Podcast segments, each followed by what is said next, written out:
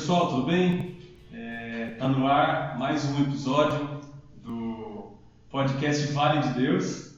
É, esse é o nosso terceiro, a terceira parte do especial de Natal. Espero que vocês tenham acompanhado as outras partes, a primeira e a segunda parte.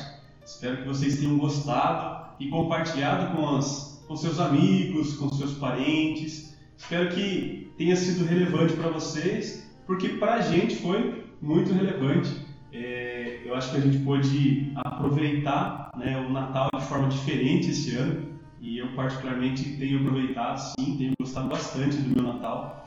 Está sendo um pouco de estudo, está tendo um pouco de estudo nele, está tendo um pouco de aproximação é, com os meus familiares, com os meus amigos, está aí o Marquinho. Então eu acredito que é um Natal é, é, abençoado por conta do projeto é, Vale de Deus, podcast Vale de Deus. Espero que para vocês também tenham, tenha sido, esteja, estejam passando um bom Natal. Hoje é dia 24, vai ao ar o nosso podcast, dia 24 de dezembro. Então, se você puder é, é, escutar o nosso podcast, tenho certeza que vocês vão ter a oportunidade de ter um Natal um pouco mais próximo de Jesus. Então, compartilhe também. Nós estamos em diversas plataformas, né? YouTube, né? O nosso, dessa vez a gente colocou tanto o áudio lá no Spotify, no Deezer, quanto o vídeo lá no YouTube. Então, toda uma estrutura mesmo de podcast, é um podcast presencial. é, aproveitem, aproveitem isso, compartilhem isso com as demais pessoas também, é, para que a gente possa fazer um Natal diferente mesmo esse ano. E até uma questão importante para a gente falar a respeito desses dois conteúdos antes da gente começar o nosso especial, que a gente gostaria que quem assistiu também escutasse, porque são conteúdos semelhantes, mas distintos em alguns pontos, e tá o Pio aqui que não nos deixa mentir, é, nós, é, com a ajuda do Pio, estamos fazendo uma edição especial para o áudio, é, com é, pausas diferentes, o fundo sonoro totalmente é, dedicado para quem gosta de consumir podcast em áudio. Então aproveite, você que assistiu já os nossos outros dois, escute também para ver é, de uma outra forma. Muitas vezes você privado do senso da, da, visão, você consegue absorver coisas que você não, não tinha prestado atenção porque estava olhando é, como está grande a barba do Marquinhos, a barba do Cris, como nós escutamos agora de pouco. É, outra questão também que eu vou ter que contar ao vivo aqui, né? Sim. É a nossa segunda gravação já, gente. Se vocês estranharem um pouco a nossa cara de cansado, é porque nós gravamos ontem e não deu certo. Deus quis que nós gravássemos novamente e nós acabamos perdendo o conteúdo. Mas isso é sinal de que nós temos que fazer ainda com mais vontade, ainda com mais qualidade. É, hoje está o Pio aqui para nos ajudar a gente fazer é, desse episódio realmente um especial de Natal e para a gente encerrar o nosso ano bem. Exatamente.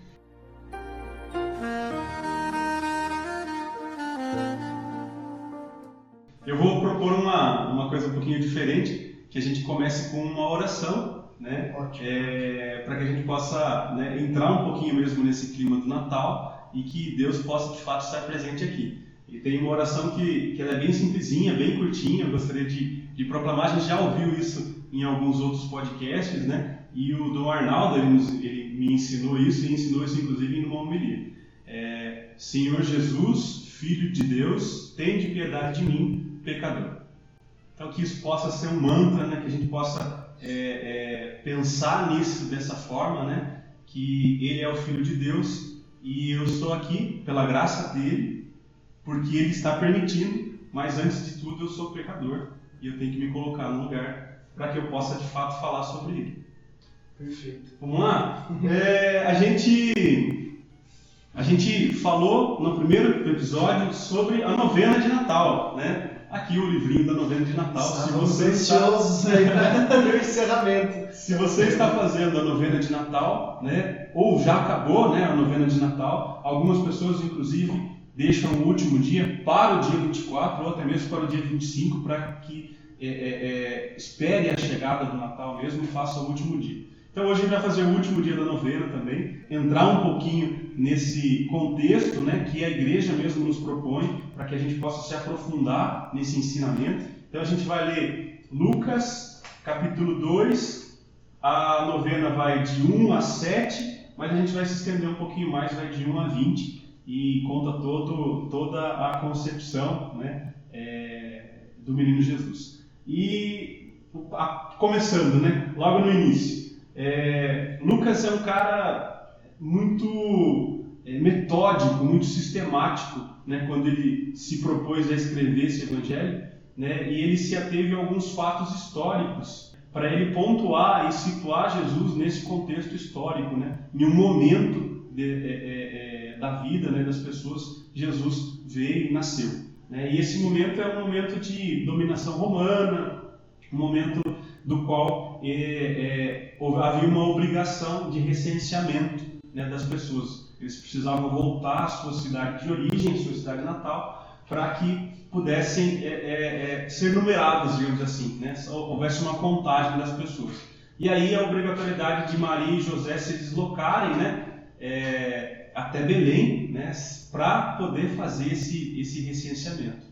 Que situação difícil, né? Porque Maria prestes a dar à luz, né? Eu penso na preparação de Maria, né? Na preparação de José para receberem, né? Jesus, né? Então havia uma preocupação e de repente eles se veem obrigados a viajar, né? E viajar naquele período de carro quando você viaja né, hoje, você não vai de avião, né? Não, é a pé mesmo, né? Talvez montado em algum é, é, cavalo, algum jumentinho, alguma coisa nesse sentido. Ou seja, são viagens muito difíceis, né? Então, fora todo, todo o desconforto dos últimos dias da gravidez, então as mulheres aí podem afirmar que já são mães, podem afirmar como que é esse período, é um período de grande dificuldade, mas fora isso tudo, você ainda tem que viajar. Imagina a dificuldade, meu interessante você pensar que é, as distâncias eram tão desgastantes para eles na época que você tem ali a, a gravidez de Maria se resumiu em Maria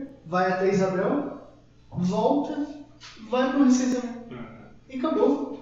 É, é, era o período que ela teve né, de gravidez, aí, os nove meses, ela conseguiu rodar aí, é, vamos dizer aqui, uns 200 quilômetros. E é, era tudo muito difícil, terreno acidentado, um, um, uma situação complicada pela gestação. E a gente vê que não era planejado para eles. Né? Hum. Eles esperavam que a coisa fosse diferente. Eles esperavam estar é, lá em Nazaré, com as coisinhas todas arrumadas, né? É, José, carpinteiro, né? Deveria ter preparado ali o bercinho para a criança. É, vamos dizer que eles ganharam aquele enxoval de, de Isabel com aquelas roupinhas de João Batista que não, já, já não servia mais, Sim. né? Então tinha uma preparação. Aí a gente vê o nascimento de Jesus em Belém e ele é diferente, inclusive, do que José e Maria esperavam. Nem eles, eles tinham preparado algo melhor para Jesus, com, com toda certeza. Mas aí as coisas acontecem no imprevisto. E no imprevisto que a gente percebe que Deus não, não nos abandona. Ele, mesmo assim, estava do lado e junto com eles nessa situação e suprindo as necessidades. A gente vai falar disso um pouco mais à frente, mas Deus queria é, se fazer homem no ambiente mais humilde possível.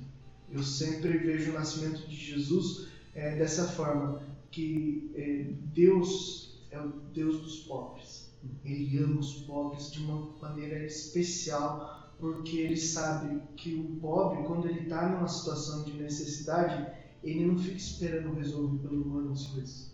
Ele resolve é, pedindo para Deus. E isso é bonito da gente enxergar que Deus olhou isso desde sempre e falou assim: não, é ali que eu tenho que descer. O meu trono é um trono feito da pobreza, é um trono feito de, de madeiras velhas e de coisas é, que já não prestam mais para muita gente. Então, eu acho interessante e isso se repete até hoje é, as pessoas mais simples, é mais fácil se apresentar para elas. Hum.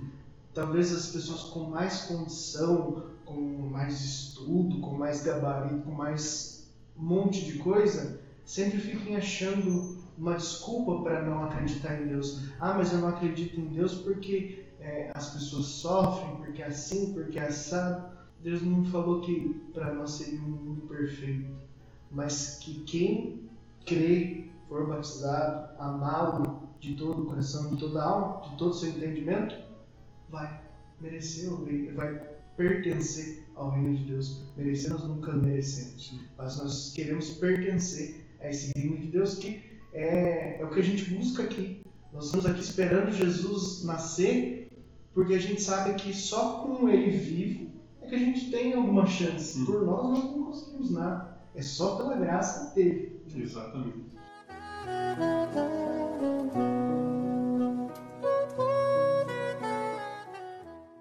É, José e Maria então se deslocam e vão para uma cidade vizinha, vão para uma cidade, a cidade natal de José. É, e apesar de, de ser a cidade natal dele, eu, eu acredito que ele já não vivesse né, nessa cidade há muitos anos. Então eles eram imigrantes, eles eram estranhos naquele lugar. E quantas vezes a gente se sente nessa condição né, de chegar num ambiente e se sentir estranho, chegar num ambiente e talvez não ser bem visto. É, e aí a gente pega algumas situações de imigrantes mesmo, né, que são obrigados a sair da sua terra, principalmente agora a gente vive é, essa tensão lá no, na, na, terra mesmo de Jesus, né, Oriente no Oriente né? Médio, e aí muitas, muitas pessoas tendo que sair é, viajando em condições muito ruins, né, morrendo pelo caminho e chegando numa, numa cidade do qual ninguém gosta dessa pessoa. Né? Então José e Maria sentiram isso na pele, tanto que eles bateram de porta em porta, né? Maria com dores já do, do parto e não puderam, não foram acolhidos, não receberam o acolhimento que Maria precisava, né?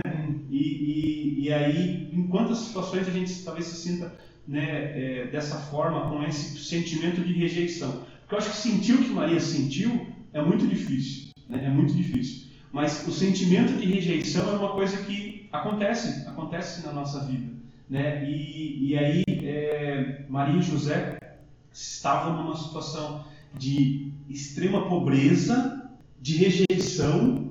É, eu, eu, entendo que eles estavam viajando já há muito tempo, então eles estavam extremamente cansados, sujos, né? precisando de, de, de uma cama confortável, de um banho, e talvez, talvez não, não tiveram isso, e Maria ainda teve é, o parto de Jesus. Então, é, é, o Martins é, comentou é muito pertinente. Estar na condição de pobreza, né, eu acredito que é muito mais possível um milagre acontecer, é, e, e, esse milagre acontecer, do que talvez numa outra condição. Né? É, ontem a gente falava sobre isso. É, para o pobre, almoçar é um milagre. Exatamente. Tomar um café é um milagre. Talvez tomar um banho seja um milagre. Né? Então a, a, a gente muda a ótica das coisas. Né? A gente eh, começa a enxergar a condição de pobreza, dá a, a, a pessoa uma, uma condição de enxergar Deus de forma muito mais próxima, muito mais possível, né? dada essas condições que ele tem. Né? Então eu acredito que é, é, Deus quis nascer na pobreza justamente porque ali era possível o nascimento de Jesus. Exatamente. E quem tem condição para de enxergar esse milagre. Uhum. Ele começa a achar que não, porque eu trabalhei bastante, porque eu sou esforçado, porque eu mereci. Então esse banho que eu estou tomando é porque eu paguei a conta de luz, porque o meu chuveiro Lorenzetti está tudo bonitinho. Sim. E não tem nada a ver com isso. É tudo pela graça de Deus. Porque se Deus é, quisesse, o chuveiro queimava, a casa vendaval levava embora. Então nenhuma prosperidade humana é de fato humana. Uhum. Ela é uma prosperidade que Deus permitiu viver e talvez seja uma promoção. Será que mesmo na prosperidade você vai me amar? Você vai ser grato ao banho quentinho que você está tomando, à comida boa que você está comendo? E outra situação que você falou que eu acho importante a gente destacar, essa situação de imigrante, e muitas vezes a gente escuta isso, é, as pessoas falam que Deus é brasileiro, né? E eu, eu vejo nesse sentido de que o Brasil, ele é uma manjedoura para muita gente.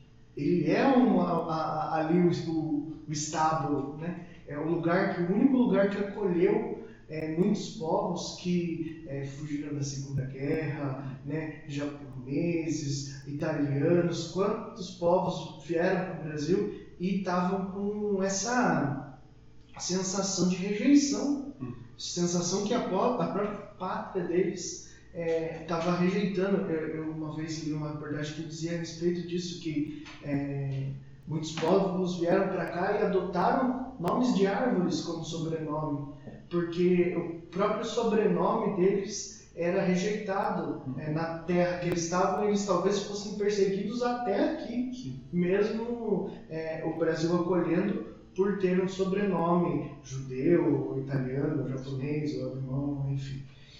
E é interessante a gente ver que esse acolhimento não pode parar.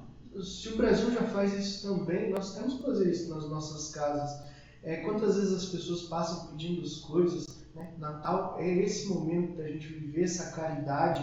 É, toda vez que alguém bate na sua casa e pede alguma coisa e você não tem, é, é você tem condição de dar, você não dá, é um fechar a porta para José e Maria, assim, né? E você fala assim, viu, não tem lugar, não dá para eu acolher, porque Jesus nos disse isso. Quando você faz ou não faz para um dos pequeninos, é para mim. Então, é, é nítido que é, Jesus quer que a gente demonstre o amor por Ele sendo caridoso com as pessoas. É, é, é a forma mais simples de você dizer a Jesus que você o ama e que você o espera nesse advento que a gente está tá vivendo. E um outro ponto que eu queria é, destacar que é interessante a gente falar, né, o Cris passou por uma situação que, vamos dizer assim, que dentro da, da, do humano foi, foi controlado e tudo mais, mas você imagina, quando a Maria estava para nascer, você estava em outra cidade e veio, né, e, e se nesse caminho o carro quebra no meio do caminho, assim, você para ali no vilarejo que não, tá, não tem ninguém, tá todo mundo é, é, com as casas ali, as pessoas ali, mas ninguém te, te acolhe. Talvez tivesse que nascer no meio do mato, dentro do carro, ou em uma situação é, muito difícil. E imagine o desespero né, deles. Pensando, meu Deus, mas não vai ter nenhum lugar para eu colocar a criança, literalmente assim, né? E chega um ponto em que Maria não consegue nem andar mais para procurar o, lugar. Então ela teve Jesus ali no lugar onde deu, vamos dizer assim. Né? E eu penso também um, um, ponto do nascimento que é interessante, né? Quem fez o parto? Só estava José. José e Maria, então eles tiveram que dar um jeito. José teve que ser a parteira ali. E até né, falava disso ontem, que a gente vê que a ida de Maria para a casa de Isabel é, foi um mini curso. Né? Eles fizeram um curso de o que precisava ser feito, porque muito provavelmente viram é, João Batista nascer, e José, que talvez nunca tenha visto um parto na vida, olhou e falou: Ah, então é assim que tem que fazer, é. tem que colocar a mulher desse jeito, assim, assado. Maria viu, ah, eu tenho que empurrar em tal momento, é, tem que ver as contrações e tudo mais. E é interessante que Deus foi dando a, a, a eles os elementos que eles precisavam para resolver aquela situação no futuro. Talvez tivesse tudo programado, talvez fosse outra pessoa que fosse fazer o parto de Jesus lá em Nazaré e tivesse tudo pronto, né? E muitas vezes na nossa vida é assim também. Eu, quantas vezes peguei, pegava à noite um livrinho para ler das minhas coisas do meu serviço, assim, começava a ver um negócio e falava assim, nossa, Nunca tinha pensado dessa forma. No dia seguinte, do nada entrava um processo exatamente daquele assunto. É. Aí você começa a pensar, poxa, isso não é mão de Deus? Sim. Deus fala, não, vou facilitar teu dia, vou te ajudar. Quantas vezes acontece isso com a gente? É, até financeiramente. Você passa por uma necessidade e daqui a pouco, putz, caiu aquele dinheiro que eu não estava esperando. Uhum. É Deus programando as coisas porque lá na frente a gente vai precisar. Né?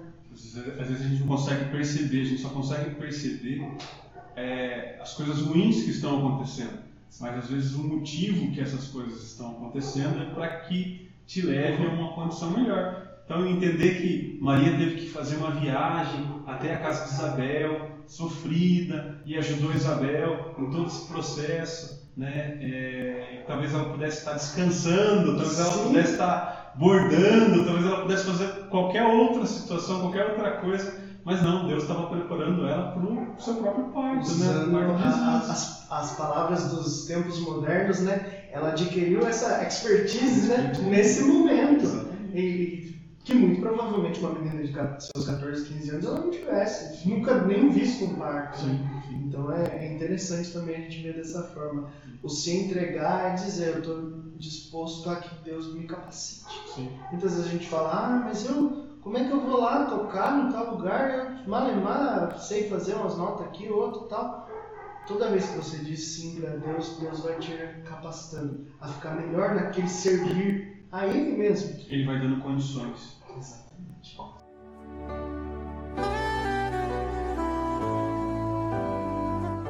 Marquinho, próximo tema, próxima parte, é, que eu vou falar um pouquinho aqui do, da nossa leitura, né? É, Jesus é, nasceu nas piores condições possíveis, né? E eu acredito que eles devam ter reunido, né? é, algumas falhas, alguma coisa nesse sentido. José deve ter improvisado, né? Com alguma madeirinha, alguma coisa nesse sentido, num bercinho, né? e nasceu a, a manjedoura. Maria pegou alguns, algumas roupinhas que ela devia é, ter ali, juntou com algumas, alguns pedaços de pano, enfaixou né, é, Jesus e, e, e, naquela condição, acho que de até é, sanitária, né, uma condição ruim, né, é, que eles estavam passando, né, mas Jesus de fato nasceu nasceu em meio aos animais, porque Deus quis. Deus assim quis que acontecesse. E, e aquela situação, uma situação de extrema é, angústia, mas mesmo nessa extrema angústia que José e Maria passavam, né, é, é, o céu agradeceu e glorificou né, com os anjos. E os anjos foram até os, os pastores próximos ali, né, e, e deram uma grande notícia para eles.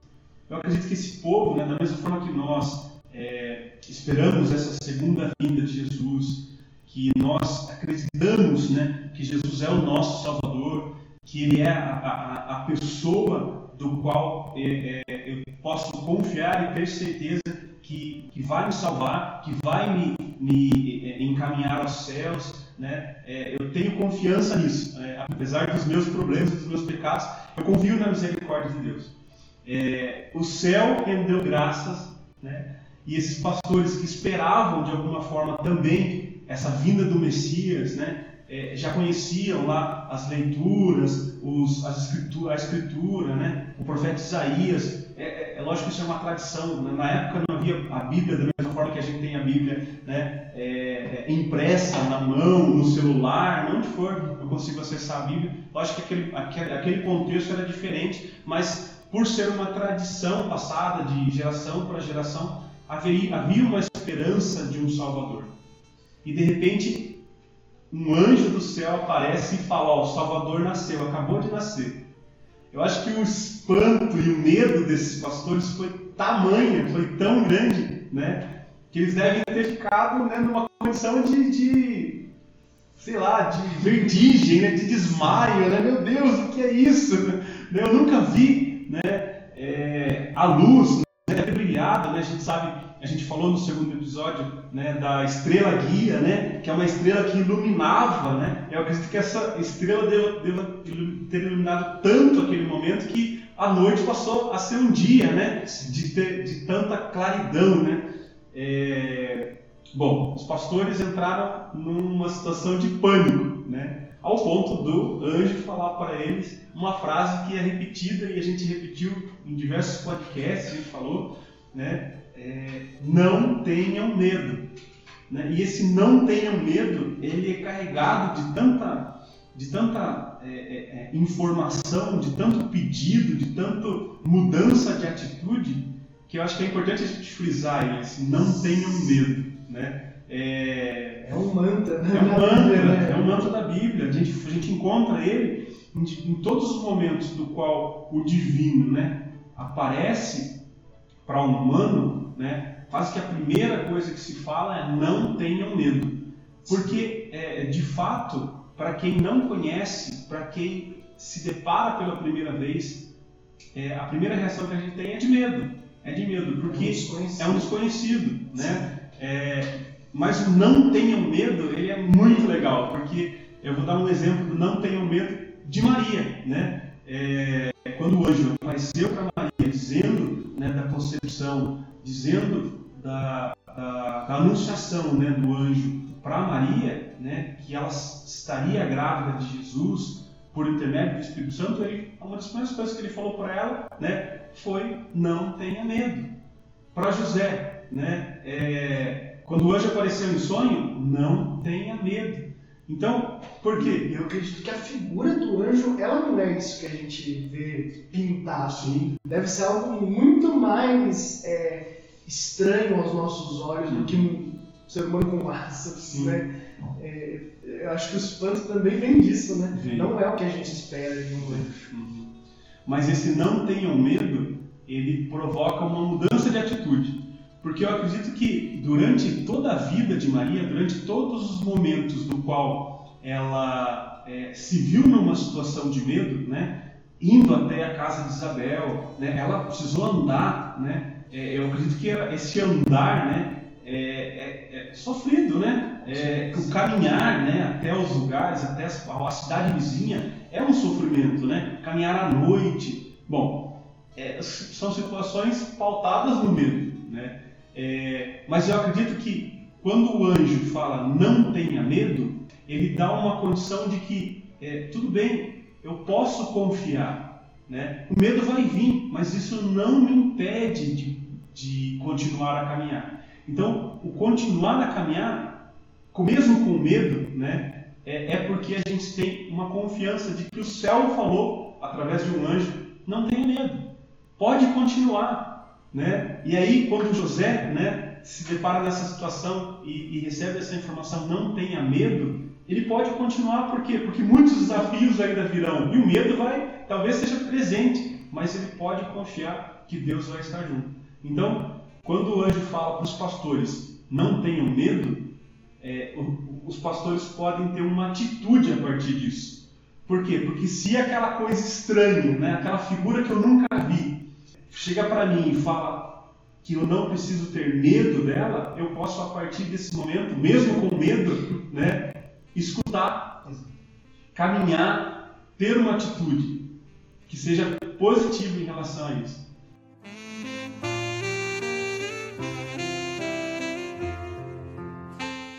E aí a gente vê de novo né, Deus na figura do anjo se fazendo presente em gente humilde. Os reis magos eles vêm depois, Sim. mas primeiro são os pastores. Primeiro são as pessoas humildes ali, das redondezas. Depois eu vou falar que tudo isso tem um significado, né? É até estrutural o que estava acontecendo. Mas muitas vezes na nossa vida é, nós queremos ser como Jesus, mas não queremos viver a humildade que Jesus viveu, de nascer num lugar extremamente, né? Você até falou, até insalubre ali, né? Das, das, condições. E a gente chega no final do ano, fica bem surdo porque não ganhou o presente que queria, no uhum. secreto, é, porque o vídeo não gravou, porque você não passou o final do ano na praia, porque não fizeram a farofa que você queria para comer no final do ano, que você pediu. Ou colocaram uva passa. Exatamente isso. E se esquece, né? Seu rei não tinha nem lugar para nascer. Sim. E aí ele aceitou tudo que tinha para ele ali. Aceitou o arroz com uva passa, ou sem uva passa, se tivesse, já estava muito bom, né? E nós, muitas vezes, é, não percebemos que a graça de Deus está na humildade. Você se faz, né? É, é, o coração de Jesus se trata muito disso ao longo da Bíblia um coração manso e humilde. Para ser como Jesus, a gente precisa ser manso e humilde. Jesus, mesmo no, no, momento em que ele estava no seu apogeu de, de, glória, de que todo mundo é, bebia daquilo que ele dizia, ele para, é, limpa os pés dos discípulos, então ele continua ensinando a humildade no caminho todo que ele faz. Ele sempre diz: se você quer ser o maior, né, seja o menor, o que serve a todos. E ele não fez isso só de discurso, ele viveu isso. Né? É, a gente vê é, São Francisco e tantos outros que imitaram isso, essa humildade de Jesus e alcançaram uma santidade é, respeitada, inclusive por não cristãos. Né? Eu acho interessante isso que as pessoas que mais se aproximaram dessa vida humilde de Jesus, né, a, a Madre Teresa de Calcutá também, são pessoas que viveram essa humildade de fato, eles transbordam graça. É pessoas que você olha e fala assim, caramba, é, tem alguma coisa diferente nessas pessoas, eu queria beber disso, né? Dessa fonte. E aí você disse do, dos pastores, e você imagina, eles estavam com medo com um anjo só. Aí a Bíblia diz, né? Nesse instante, nesse instante que o anjo é, conta sobre o nascimento de Jesus, juntou-se ao anjo uma multidão do exército celeste que louvavam a Deus, dizendo: Glória a Deus no alto e paz na terra aos homens que lhe amam. A gente canta isso na Bíblia, isso é lindo demais. Mas imagina a sensação que eles tiveram. Eu imagino aquela revoada de anjo, aquela coisa maravilhosa, e você olhar aquilo, deve ter sido muito bonito. Deve ter sido muito grandioso de você presenciar esse momento. E muitas vezes a gente canta na missa, né? É, o, o Cris até me explicou ontem o, o, quais são os momentos em que a gente não canta, mas eu acredito que né, em porcentagem daria aí 90%, 80% do ano de momentos em que a gente canta o, o Glória e ele é tirado dessa parte. É a fala do anjo dizendo para os pastores: Olha, nasceu Jesus, vamos dar glória, vamos glorificar. E aí a gente só para nos momentos de penitência, né, de cantar esse glória, para se preparar para algum momento especial, como o advento né, e a quaresma. Mas a gente vive uma vida para dar glória ao Jesus que nasceu. Isso é muito importante. E a Bíblia, ela faz com que a gente grave isso, momentos da vida de Jesus que são marcantes que a gente precisa carregar conosco. Nós precisamos dar graça, nós precisamos esperar, crer. São coisas, são palavras na Bíblia que são repetidas porque a gente precisa viver isso. Se você não viver uma vida de dar glória, de dar graça, de esperar, de estar pronto, são, a nossa fé é feita disso é feita desses preparativos, dessas palavras que vem cheio de significado. Né? Exatamente. É uma oração, né? O anjo proclamou uma oração. E aí eu gostaria de que essa oração pudesse fazer parte do seu cotidiano também. Né? Eu tenho certeza que você, em diversos momentos do dia, né, à noite, né, na sua oração noturna, você pede para Deus aquilo que você precisa, você agradece para Deus né, aquilo que você conquistou, aquilo que Deus proporcionou, mas eu acredito que a gente devia, antes disso ainda, né, dar glórias, dar graças, louvar a Jesus, porque isso veio do céu, é o céu deu uma grande indicação do que se, do que se fazer, né? Um anjo, né? Ele é, é, deu graças, né? Glória a Deus, ou seja, ele está é, falando para a gente que a gente tem que fazer isso também. Ele está nos proporcionando, né? é, é, algo que um anjo faria e faz para Deus. Então, quem sou eu para não fazer? Né? Exatamente. Né? Então, eu acredito que é uma coisa que a gente tem que botar no nosso cotidiano. É um momento ali que eu vejo assim que os anjos não estavam só trabalhando, né? Sim, eles não sim. ah, me enviaram aqui para falar para os pastores, eu estou trabalhando. Não, eles estavam em festa. Uhum. Eles estavam festejando aquele momento. É e essa festa é uma a, a, o que culminou. Então, a gente começou numa situação de extrema angústia, extremo cansaço, extrema dificuldade para José, para Maria e para Jesus, sofrendo né, é, é, é, aquela situação. É, e aí nasce Jesus e o anjo vem, anuncia aos pastores e dá graça. E aí a gente tem uma mudança de situação. A gente estava triste, agora a gente está muito alegre, muito alegre, muito feliz né? ao ponto de dar graças a Deus e que muitos anjos se reuniram para dar graças. Né? É, eu acredito que é, uma, é, a extrema alegria dos céus. Né? Esse momento mudou e mudou a figura. E aí o, os pastores que começaram também numa extrema angústia, com medo, né, puderam também se alegrar, ao ponto de que foram correndo, né? A, a, a, na, na leitura deixa isso claro, eles foram correndo ver o menino, né? É, encontrar-se com Jesus. Então, está aí um significado, né? Eu, eu estou na condição de pastor hoje. Por quê? Porque eu recebi esse anúncio de alguma forma, né? É, é, eu tenho que dar graças, então, porque ele nasceu. E agora, o que eu tenho que fazer? Eu tenho que ir correndo ao encontro do, do menino. Eu tenho que ir adorar. Eu tenho que ir conhecer. Então, se isso, se você não conhece, vai correndo conhecer vai logo conhecer, porque o próprio Salvador nasceu. A gente pode ter certeza disso, certeza. E é bonita essa formação que a gente vê uma família aí, como você disse, sozinha, desamparada, uhum. e começa. Chegam os pastores, ou seja, eles já começam a ter um pouquinho de estrutura, sabendo que a próxima noite não vai ser na manjedoura, vai ser na casa de algum desses pastores ali, né? É, é, a Bíblia diz, inclusive, que oito dias depois Jesus estava sendo apresentado para a circuncisão, que é uma tradição judaica. Ou seja, eles conseguiram se estruturar nesses oito dias após para as coisas ali é, darem certo, porque teve gente que acreditou, foi adorar e entendeu a importância de Jesus Sim. estar nascendo no meio daquele povo. Então os pastores vieram e ajudaram, talvez estruturalmente, de uma maneira mais humilde ali, com um lugar melhor para ficar, é, uma água para tomar um, um banho, e aí vem os reis magos. Uhum. E com, conseguem, é, eu até pensei nesse raciocínio ontem, é, deixar José, Maria e Jesus talvez numa condição melhor do que a que eles estavam quando Sim. chegaram ali. Porque presentes que seriam necessários posteriormente, que eles iam utilizar todos ali, todos fazem parte da história de Jesus. E aí eles começam a sentir, nossa, não foi como planejado, mas foi muito melhor muito do que a gente podia planejar. Né? O, o, planejar de Deus ele é bonito nisso, que ele é muito melhor do que o que a gente imaginava. Né? Há, alguns anos atrás eu passei por uma situação que eu fiquei sem saber o que, que ia ser da minha vida ali para frente. E eu, né, isso é coisa para outro episódio, para a gente entrar em detalhes, mas no momento que aconteceram as coisas comigo, eu pensei, meu Deus, por que eu estou passando por isso? Por que eu estou passando por essa provação? E hoje, que um tempo já se passou, eu vejo, nossa, se fosse por mim, eu não teria resolvido dessa forma.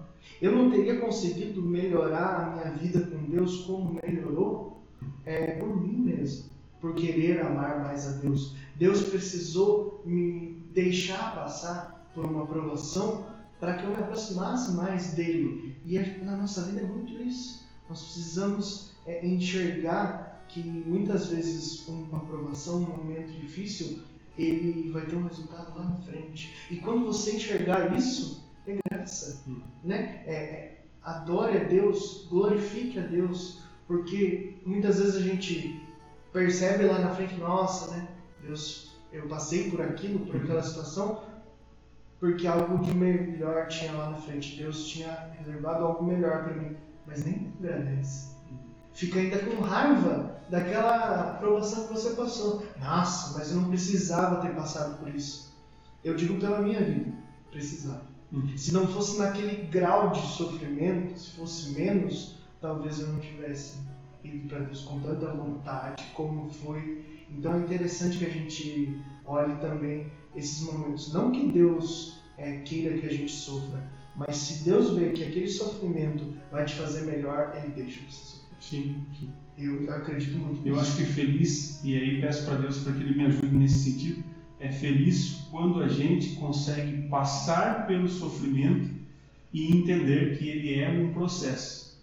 Entender que é a mão de Deus trabalhando comigo. Exato. Então a gente tem muito, muito de, no momento do sofrimento, a gente desgraçar a Deus. Se a gente falar assim, você me largou, você me deixou, né? E na verdade a gente vai ser muito mais feliz. É Deus forte, trabalhando, é trabalhando em mim. Então que a gente possa perceber, peça isso para Deus, que a gente possa perceber Deus em todos os momentos. Dar graça em todos os momentos é isso. Uhum. É sofrer, né? mas ao mesmo tempo dar graça. Por quê? Porque eu tenho certeza que Deus sofre comigo. E se Ele sofre comigo, a hora que eu passar por esse sofrimento, Ele se alegra comigo também. De qualquer jeito a gente ganha, né? Ganha. Porque se aquela aprovação não era vontade de Deus, Deus não, não permitiu que você passasse, mas por circunstâncias de livre-arbítrio aquilo aconteceu na sua Uhum. vida, Deus vai chorar junto com você.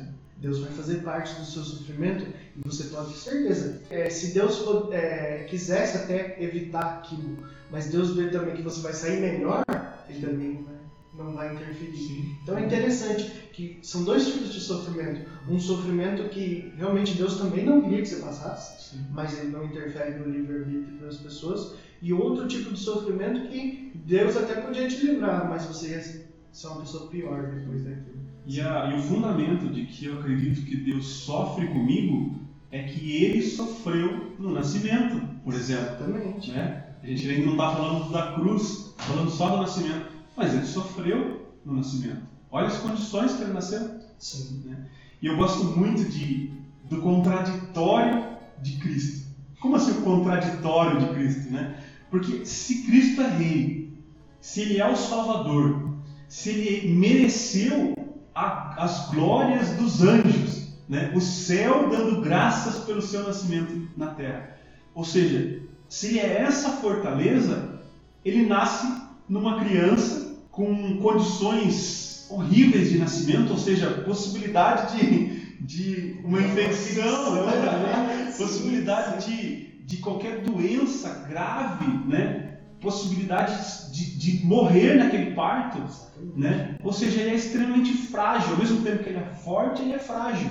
Ao mesmo tempo que ele é o Salvador, ele precisa de proteção, precisa do amparo do colo de Maria, do colo de José. Olha aqui a, a imagem aqui, ó, né? Maria descansando e José com Jesus no braço. Então precisa da proteção, né? É, ele, ele é o responsável pela cura, mas agora, naquele momento, ele está precisando do amparo, né? É, então esse, contraditório de Cristo é muito interessante porque, porque ele né, é Deus querendo se fazer fraco. Sim. E quando ele quer se fazer fraco, ele, ele se assemelha a nós. Porque eu sou fraco, eu sou essa pessoa que preciso de ajuda, eu sou essa pessoa que preciso de proteção, que preciso de colo, que preciso de uma cura. E aí, se eu sou essa pessoa, né, eu posso, de alguma forma, me aproximar de Jesus. Por quê? Porque ele também passou por isso. Então, quando eu confio em Cristo, quando eu, eu coloco as minhas esperanças na misericórdia, de que Ele pode me salvar, de que Ele pode me dar proteção, eu posso confiar, por quê? Porque eu sei que Ele viveu. E se Ele viveu, Ele é uma pessoa. Então a minha fé, a minha esperança, não é na. O Marquinhos falava isso ontem, numa ideologia, numa ideia. Não, é numa pessoa. Então eu posso confiar numa pessoa. É um Deus vivo, é um Deus que vive ainda até hoje, né? É, é, Tá, mas aí você fala assim, ah, mas né, aquela época talvez fosse diferente, né? Os pastores receberam uma imagem do anjo, eles foram atrás do menino e encontraram um menino né, físico, uma pessoa, né? Então é mais fácil, né, para um pastor. Se eu tivesse nessa condição, talvez eu fala, fizesse igual ao pastor. Mas pare com isso, porque eu acredito que você vai buscar na sua vida uma, uma coisas concretas e aí você não vai achar isso, aí você vai virar cético, talvez até ateu, ou até aquele ateu informal. Né? a maioria não acreditou. Né? Se a gente É. pensar na época de Jesus, é, em uma porcentagem, a porcentagem maior continuou judeu, continuou romano quando- e não acreditou em Jesus. Então quem disse que você seria diferente naquela circunstância, né? Exatamente. É. Talvez eu fosse o pastor que, que ficasse debaixo da, da, Que de uma "Eu não ovelha. vou." Eu não vou, tá doido? Eu, eu não vou. Então, assim, é, não busque é, situações palpáveis, né? Situações, porque talvez isso não vai acontecer. Por que eu estou falando isso? Porque eu acredito que é, se você acredita em Cristo, você se abre para Cristo. E aí, dentro do meu coração, Cristo, eu estou com Cristo. Dentro de mim, eu estou com Cristo. Se eu estou com Cristo dentro de mim, eu acredito que também você, Marquinhos, o Bill que está aqui com a gente, pode ter Cristo dentro do coração. E se Cristo, se esse Cristo, que não vem fisicamente na forma de uma criança, se eu não consigo perceber o Cristo, ver o Cristo, mas eu entendo que o outro pode receber o Cristo, então o que, que eu tenho que fazer para me aproximar do céu? Entender que o outro tem Cristo. Entender que a pessoa que está do meu lado, aquele que precisa, que tem uma necessidade, todo mundo tem. Todo mundo tem uma necessidade, seja financeira, seja espiritual, seja psicológica, o que for. Todos necessitam. E se necessitam, eu posso ajudar. E aí eu posso ser esse pastor que vai lá ver, mas eu também posso ser José, que ajudei no parto. Eu também posso ser Maria, que sofreu e depois carregou o menino, carregou o menino no braço. Então eu posso me colocar na situação do outro e tentar ajudar de alguma forma. Eu acho que esse é o, é o, é o sentido do Natal. Por que a gente acredita e, e, e, e celebra o Natal sabendo que Jesus é, não nasce novamente fisicamente? Pelo menos a gente não conhece isso, né? Talvez venha numa segunda vez, não sei. Mas o que eu estou querendo dizer é que a gente tem que perceber Jesus no outro. O outro tem que ser esse Jesus que vai nascer. Né? E eu tenho que dar condições para ele nascer. E quais, quais são as condições? O que, que José e Maria precisavam? Eu tenho que perceber no outro o que, que ele precisa para que eu possa dar condições a esse Jesus nascer. Exatamente. E a gente olhar para Jesus é olhar para nós mesmos. Porque Jesus, ele se fez homem sem porém. Ele não falou assim, não, eu vou ser homem, mas gripe eu não vou ter. Eu vou ser homem, mas dor eu não vou sentir. Não, ele quis experimentar tudo. Ele só não experimentou o pecado. Fora isso, é, Jesus teve dor de barriga, Jesus teve gripe, Jesus ficou né, de cama e a gente não percebe que quando a gente está passando por essas situações na nossa vida, Jesus entende muito mais o que a gente está passando do que a gente imagina. Então, Jesus é Deus, né? É difícil. Não, Jesus sabe o que é uma dor de barriga. Jesus sabe o que é uma febre. Jesus sabe o que é você, é, muitas vezes, ter as expectativas humanas de um dia que você quer que chegue logo. Jesus entendeu o passar do tempo. É, né? tanto, tanto que quando Jesus começa a sua vida pública, ele diz a Maria, né? Meu tempo ainda não chegou, então ele tinha um planejamento na cabeça dele, uhum. não vai ser ano que vem, vai ser assim, vai ser assado. Então, essa expectativa de tempo, essa ansiedade que a gente vive, é, desse mundo acelerado, é, talvez Jesus tivesse passado por isso também, no sentido de que ele viveu uma vida é, humana curta, é, e aí ele viveu também essas expectativas, e viveu as coisas físicas todas que a gente já falou. Eu acho interessante do porquê. Por que, que Deus se fez homem? Porque aí a gente não tem porém mais. A gente não pode mais dizer, ah, mas você é Deus. Uhum. Aí é fácil. Sim. Não. Jesus vem a ser a prova disso. De que não. Eu vim ao mundo e provei de toda a condição humana e continuei santo. Então isso é, é grandioso, né? Jesus vem nos mostrar que um homem pode ser santo. Porque o homem Jesus, né, não o Deus, mas o homem Jesus também era santo. O homem, aquela figura que nasceu ali, gente está falando agora, ele também era santo. Não só aquele Deus que se encarnou ali naquele primeiro momento, mas a vida que Jesus levou foi uma vida santa, né? de conseguir fazer com que as pessoas enxergassem que o amor é o remédio as coisas. Assim. Eu acho interessante isso.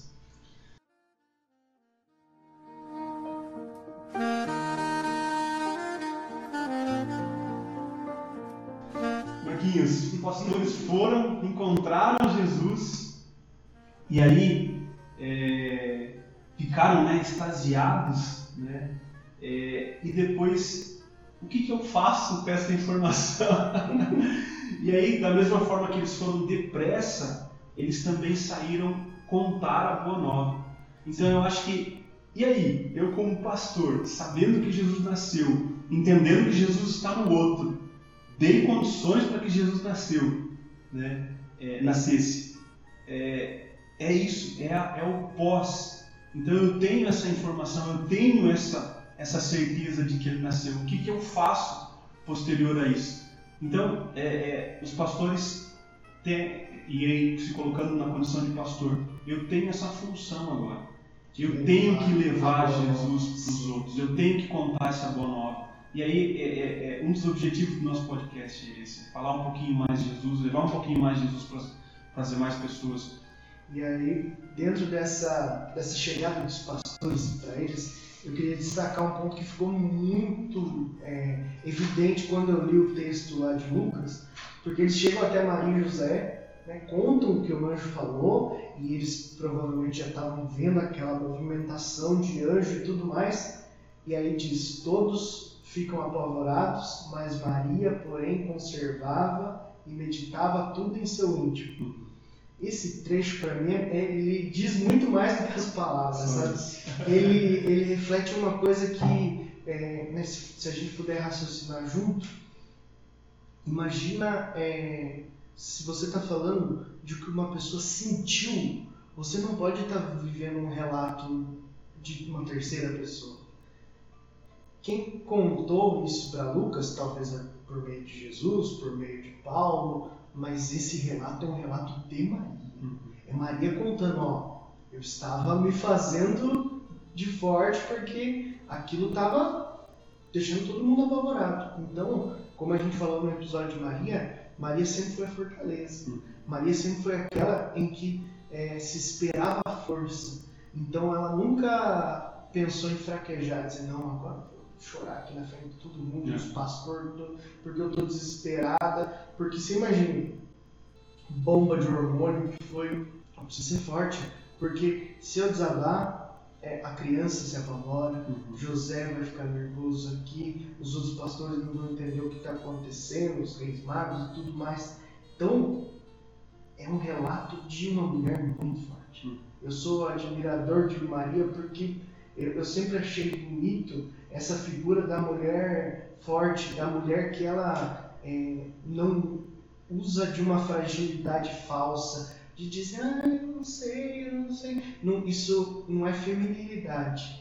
É, feminilidade, toda mulher, é, quanto mais tem, mais bonito é uhum. na mulher. Mas aquela coisa de se fazer de dodói, de tudo, eu não estou falando, na verdade, só das mulheres, né? Homem também, a gente vê muito, muito disso. Que você se faz de frágil demais para conseguir é, contar com a ajuda dos outros e é, dizer, não, eu não estou conta, eu não sei fazer. Não, Maria, Maria sempre foi muito do eu vou, eu faço, eu acredito, eu sou forte. E aí fica o nosso é, Feliz Natal especial para todas as mães, né? Todas as, as mulheres né, que, que já passaram por isso de cuidar de uma criança, de criar que isso é um dom maravilhoso também, né? ser mãe é um dom incrível.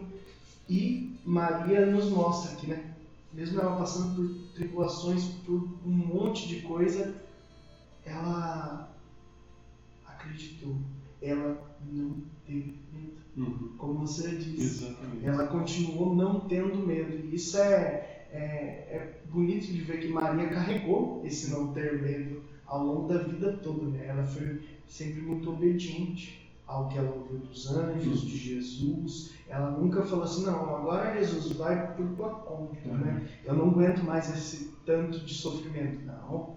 A gente sabe que dessa dor que ela sentiu aqui foi muito mais, muito mais que ela viveu até perder o seu filho na cruz e depois, né? Aí a alegria de ver Jesus ressuscitar. Mas não foi fácil essa. Olha, eu vou contar uma, uma coisa para vocês que é para a gente tentar ilustrar esse não tenha medo, porque é, é engraçado, né? não tenha medo, né? mas como não ter medo, né? eu, eu teria muito medo dessa situação. É, é, é não tenha medo. É, Imagine uma situação, você está num parque aquático e vai descer de, uma, de um escorregador muito grande, né? muito grande, né? E aí eu vou primeiro, né? Eu desci, né? E aí eu subo de volta, né? E você está lá em cima, né? Daí eu falo para você assim, pode ir, não tenha medo, não tenha medo. Aí você decide, decide ir, né? E aí você vai com muito medo, mas você vai. É, é, é o ter não tenha medo é nesse sentido, né? É, é, quando eu voltei e falei não tenha medo, né? Talvez você tenha é, aquela ponta de coragem que não, não tinha não tinha aparecido até então apareceu, né? E você foi, mas foi com medo. Então é, vai, vai com medo, vai com medo, porque Deus está falando para você não tenha medo, né? Ou seja, eu você posso pode sentir, mas você pode, pode sentir, paralisar. exatamente. E aí você vai passar por aquilo com a certeza de que lá no fim tudo vai dar certo. Então Maria, né? é- é- é- essa informação é mais ou menos nesse sentido. E aí eu vou dar uma outra situação para ilustrar um pouquinho mais. é engraçado, mas tem muita relevância para mim. É, meu pai, santista, né? Já, já faleceu. E aí eu ainda criança assistia os jogos, os jogos do Santos, né? E eu nunca fui muito ligado em futebol, não dava muita atenção, mas em algum momento eu perguntava para o meu pai, né? E aí, será que o Santos vai ganhar? Meu pai falava, vai, vai ganhar sim, ele está jogando bem. E no final das contas, podia não ganhar ou não ganhar ou não ganhar. Mas para mim, só aquela informação bastava. Então é isso, é isso, né? É, o que eu estou querendo dizer é isso. Deus está falando para você, vai, não tenha medo. Se vai dar certo ou se não vai, isso é mão de Deus, isso cabe a Deus, né? É, é, é, é, o que vai acontecer, só Ele sabe. Mas vai, vai, né? É, é muito difícil essa informação também, porque um anjo não desce do céu e fala com a gente, né? Por isso que a gente pede oração sempre, para que eu possa perceber e se não tenha medo de Deus. é sentir mesmo que é, com a intercessão de Maria na nossa vida, com Jesus se fazendo presente todos os dias, que você tem alguém para confiar. Muitas vezes a gente até desmerece, né? Aquela passagem das pegadas na areia, né? Às vezes a gente acha que era a gente que estava caminhando, que estava sozinho. Não, a gente estava sendo carregado há muito Há muito tempo tempo. já. E, e eu acho interessante que, e aí para a gente já ir, para encerrando a minha fala, se você passou por esse ano, passou por todas as dificuldades que você passou, as tribulações, não foi fácil para ninguém. Quanta coisa que a gente passou, quantos medos, quantas preocupações, é, até é, maiores do que a gente podia imaginar, que é viver na, numa vida inteira. E estamos aqui comemorando esse final de ano, esse Jesus que nasce. E a gente, mais importante que isso, não deixou ele morrer dentro da gente. Não deixou Jesus morrer. Então existe, existe Maria em nós. Existe Maria é, em nós no sentido de preservar essa vida. Essa vida é preciosa. A vida de Jesus na nossa vida é preciosa. Então nós precisamos todo dia. E agora que Jesus está para nascer, sabe? A criança nasce, ela precisa ser alimentada. Jesus precisa ser alimentado na sua vida todos os dias. Agora não adianta comemorou o Natal, beleza, desmonta o presépio, acabou. Alimenta Jesus todo dia e se alimenta de Jesus, né? Aí eu estou falando especificamente para os católicos, se alimente de Jesus, não abra mão da Eucaristia, é algo precioso, você precisa é, viver isso, isso precisa transbordar na sua vida, é o nosso combustível. E porque você não desistiu esse ano, está aqui dia 24, assistindo ou escutando, ou alguns dias depois, é, muito obrigado. Muito obrigado, de verdade mesmo. É, o Cris já fez todos os pedidos no começo, que eu reitero, então agora a gente quer agradecer. Obrigado por você que compartilhou esse ano todo, por você que é, colocou nos grupos da família, é, foi lá no Facebook, comentou no Instagram, está inscrito nos nossos canais, compartilhando com as pessoas. A gente está fazendo uma campanha nesse final de ano de você ter ao longo dos dias uma missãozinha de fazer, compartilhar no grupo da família, compartilhar em lugares diferentes. Eu só tenho a agradecer. Sei que muita gente fez, eu vi muita gente fazendo, muitos grupos que eu fazia parte, eu vi o pessoal colocando nos grupos. Fiquei muito feliz com essa iniciativa das pessoas de ver que as coisas não estão parando só em nós. É, o Vale de Deus começou comigo, Cris. Hoje a gente já não faz ideia do tamanho que Sim. é o Vale de Deus e eu não quero saber. Uhum. Eu, não, eu quero que todo mundo sinta que faça parte, porque de fato isso aqui não é nosso. Isso aqui é de Deus, é Vale de Deus. É. Né? Não, é, não é do Christian nem do Marcos. É, o nosso projeto é de Deus. Agradecer o Pio que sempre está nos dando força aí, ajudando também. É, é importantíssimo a gente contar com mais gente, é, a, as nossas famílias, né? Que entendem que a gente tem que sair, né? Ou eu, eu vir, ou o Cris parar os seus afazeres de casa para gravar e tudo mais. Não é fácil, é uma tarefa diária, é um serviço diário, mas a gente faz com muito carinho e amor para que Deus seja é, reapresentado para você. Que Deus nasça na sua vida de uma forma totalmente diferente. Que a gente comece esse ano muito bem.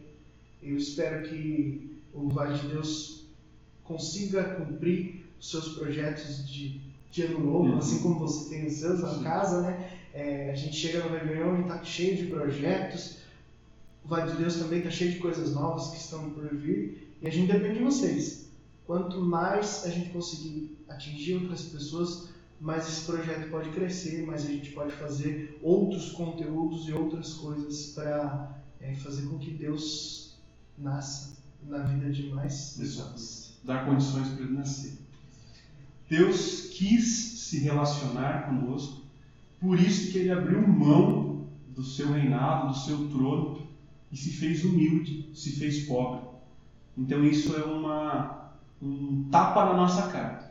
A gente tem que se fazer humilde, se fazer pobre, para que a gente possa estar um pouco, um décimo mais próximo de Jesus. Esse, os últimos dois anos, os anos de pandemia, né, nos deixaram muito mais é, individualistas e egoístas, inclusive.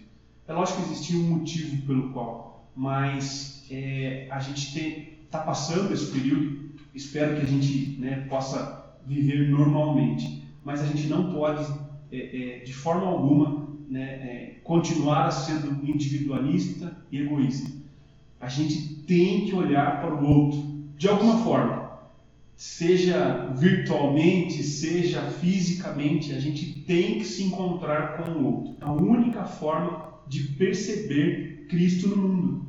Perceber é, é, é que o outro é, é, é, tem Cristo dentro, que o outro, é, é, é, o outro recebe.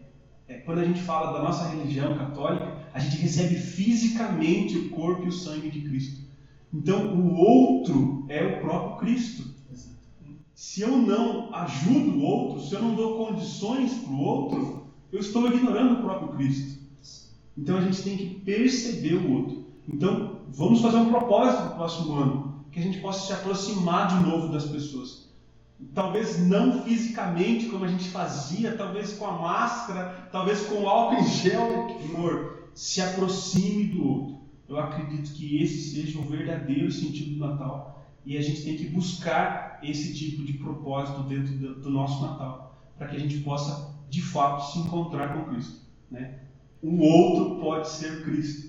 Né? Exatamente. Né? E aí, eu tenho que buscar. Eu tenho que buscar. E o outro, é, muitas vezes a gente tá cheio de poréns na nossa família, né? principalmente, vai viver um final de ano, um Natal, um Réveillon, é, muitas vezes brigado com um, com o outro, uhum. e isso é, não é a vontade de Deus. Deus quer que a gente, depois de ter passado por essa forja, por essa fogueira que a gente passou, que você chegue na sua família e fale assim, não, daqui para frente acabou. Uhum dá um abraço e fala assim, ó, esquece, vamos caminhar junto, nós somos família.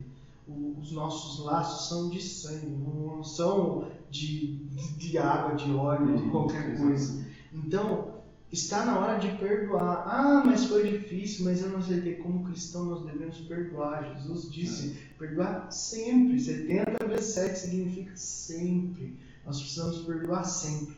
Então, faça esse propósito. Se você está escutando, está assistindo até agora, é porque você, assim como eu, precisava escutar isso. Uhum. Que esse perdão precisa ser dado esse ano. Faça esse propósito. Exatamente. Todo mundo que estiver na tua casa lá, na ceia de Natal, ou no ano novo ali, esteja bem com as pessoas. quebra isso. Ah, mas eu não estava errado. Não tem problema, mas seja o primeiro a fazer o certo. Hum. Né? Amém? Amém. Feliz Natal, Marquinhos. Feliz Natal, Feliz, Feliz Natal. Feliz viu? Natal, viu? Feliz Natal para todos que estão nos escutando, que estão nos vendo. Que Jesus possa de fato nascer na sua casa, que você possa levar esse Jesus para as demais pessoas. Então, compartilhe o nosso conteúdo, leve para mais pessoas. Eu acredito que isso é relevante e isso é evangelização. Ó, para acabar, para a gente dar tchau, eu vou pedir para o Pio vir aqui um pouquinho, Pio, aparecer rapidinho. Uma frase que eu li na, na nossa. Ó, uma dica já. O aplicativo chama. Como que é o nome do aplicativo? Click to Pray. Se eu não, se eu não errei no inglês. Click to Pray. É, Papa Francisco. Peço perdão se não acolhi a sua vontade e faço o propósito de recomeçar de novo amanhã. Então, tá aí. Tem tudo a ver com o que o Marquinhos falou, tem tudo a ver com o que a gente está vivendo, que é o Natal, é, e a gente vai ter um próximo ano, né? E a oportunidade de recomeçar de novo amanhã. Aproveite. Beleza? Feliz Natal. Feliz Natal, Feliz Natal. Feliz Natal. Obrigado, pessoal. Deus abençoe vocês. Tchau, tchau. Com Deus. Tchau, tchau.